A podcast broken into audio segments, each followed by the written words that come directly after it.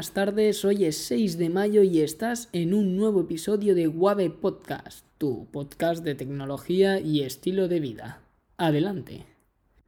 Hoy te comentaré dos noticias que no tienen nada que ver entre sí. La primera sobre los MacBook Pro nuevos de 13 pulgadas, que justamente se anunciaron ayer.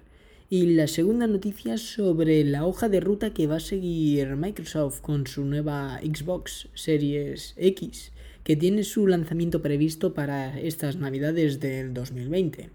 Navidades de 2020. Si me permites, vamos a empezar con la bomba. la bomba para muchos de los que esperaban una renovación del MacBook Pro. Y es que Apple anunció ayer justamente su renovación del MacBook Pro de 13 pulgadas.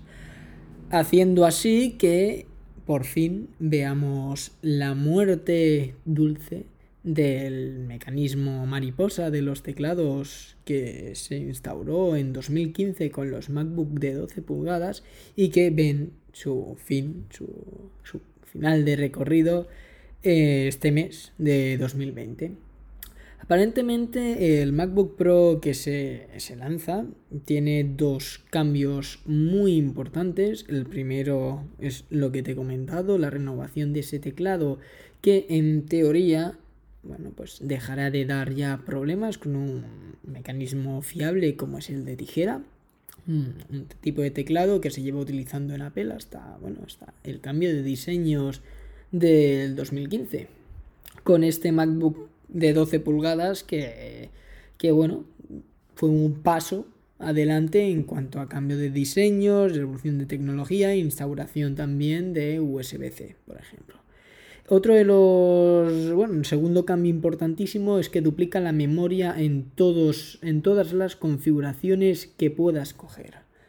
Esto es importante, ¿vale? Porque por fin vemos que Apple abandona esos malditos 128 GB de, de memoria SSD que no tenían ningún lugar en un ordenador que está orientado además para el mundo profesional.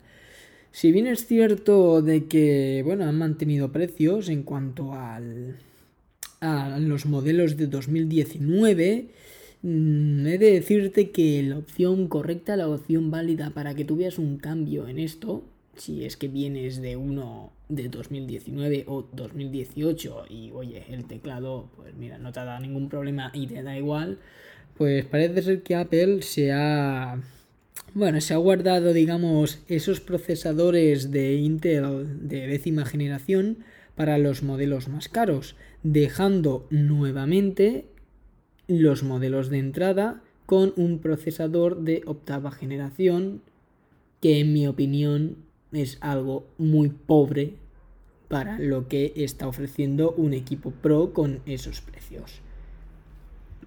Y si estabas pensando en comprarte uno, prepárate para aflojar 2.129 euros, que es lo que cuesta el modelo más digno y de gama más baja que podrás coger si lo que quieres son mejoras respecto a los dos que te comentaba.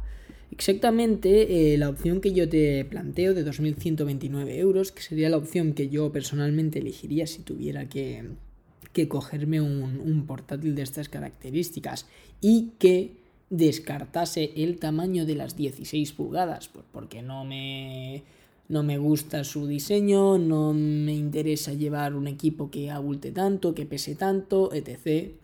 Bueno, vale, pues ese público que sepa que eh, la opción que yo valoro en este caso sería la de 2.129 euros que corresponde a un Intel Core i5 de 4 núcleos a 2 GHz de décima generación, un Turbo Boost de 3,8 GHz, una tarjeta gráfica integrada nuevamente de Intel Iris Plus, 16 GB de memoria RAM LPDDR4, a 3733 MHz, con lo cual aquí sí que ya vemos un salto cualitativo respecto a los 8 GB que estábamos acostumbrados a ver en este tipo de, terminales.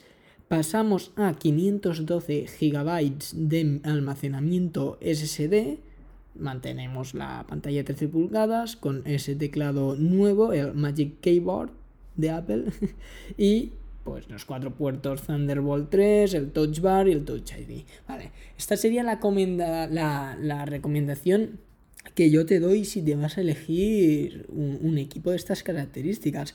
Porque es que si nos vamos al de 1499 euros, que es la gama más entrada que, que dispone ahora mismo este MacBook Pro de 13 pulgadas, nos encontramos que tenemos un Intel Core de i5 de 4 núcleos a 1,4 GHz de octava generación, tócate los huevos, 8 GB de memoria RAM LPDDR3, es una generación bastante peor, bueno, atrasada, y únicamente 256 GB que aún tenemos que darle las gracias de que no hayan puesto los 128 GB que estábamos acostumbrados a ver por estos precios. Evidentemente, si que tienes el teclado nuevo, faltaría más.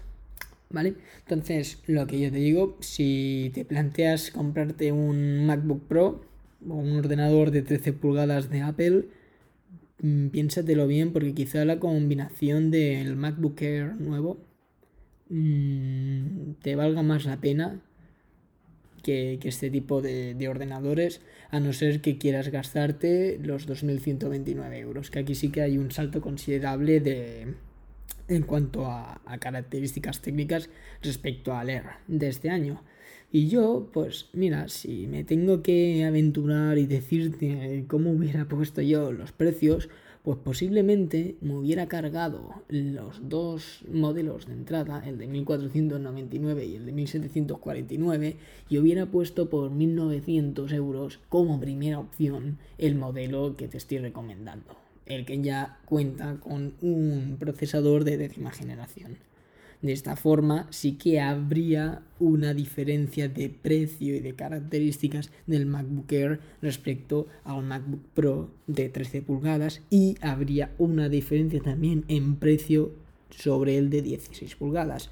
Porque a mí, si me preguntas qué ordenador vale la pena con este tipo de características, pues te diré, ostras, si te quieres comprar y gastar 2.129 euros en un MacBook Pro de 13 pulgadas, oye, invierte un poquito más, píllate el de 16 que lo gana en todo prácticamente. Así que esa es mi, recomendación por mi parte.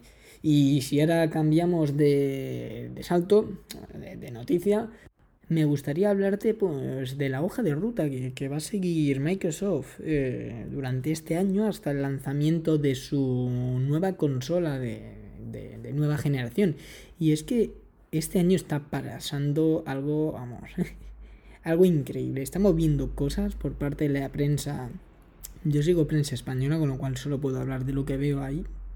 Y estamos viendo cosas, vamos, impresionantes a nivel de cómo están intentando salvar el, banco, el, barco a, la compañía líder, o que se supone que era la compañía líder en nuestro país, que es la marca de PlayStation, o concretamente en este caso PlayStation 4. Y estamos viendo como esta compañía, y este es un análisis puro personal mío, estoy viendo, mejor dicho, no estamos viendo, estoy viendo cómo esta marca está pues a rebufo de lo que hace su competencia más directa, que es la Xbox, y, que no le ha pillado por sorpresa todo. Le ha pillado la presentación de, de, esa consola a principios de año y le está pillando el toro y no puede seguir el ritmo constante de noticias que está haciendo Microsoft respecto a su consola. Esto es un hecho y también es un hecho lo que están haciendo las diferentes, em, los diferentes medios de prensa en intentar salvar los muebles bueno, a, a la que se suponía que en teoría tendría que haber dicho esto es PlayStation 5 y, y, esto es todo lo que tenemos para seguir manteniendo ese liderazgo que bueno, en España siempre ha tenido. Evidentemente en España seguirá vendiendo como churros la marca PlayStation, pero es un cambio de conciencia para muchas, muchos jugadores, muchas jugadoras, que se plantearán quizá, bueno, que, que hay un mundo más allá de PlayStation. Bueno, pues entrando en materia, la noticia dice lo siguiente. Se presenta el nuevo plan de, hoja de ruta que va a seguir Microsoft durante estos meses hasta el lanzamiento de consola. Y se marcan como objetivo principal el lanzamiento de la Xbox Series X y de su buque insignia, el videojuego que va a sacar pecho, con el que se va a lanzar y con el que se va a publicitar seguramente la consola, este Halo Infinite, ¿vale? Se, eh, Microsoft lo, tiene fijado para este año. Esto es muy importante porque la prensa en muchas ocasiones comenta que sí, ¿vale? Se lanzará la consola este año, pero el juego se retrasaría. Pues no, Microsoft ha dicho que, no, que, que, el juego se va a intentar o la prioridad absoluta es centrarse en esto, el lanzamiento de la consola con su videojuego. Videojuego que recibirás gratuito tanto en Xbox One, Xbox One S, Xbox One X, PC seguramente y Xbox Series X si eres suscriptor evidentemente de, del Game Pass. Que de esto, pues si queréis, ya hablaremos en otra ocasión. O sea, por esa parte, muy bien.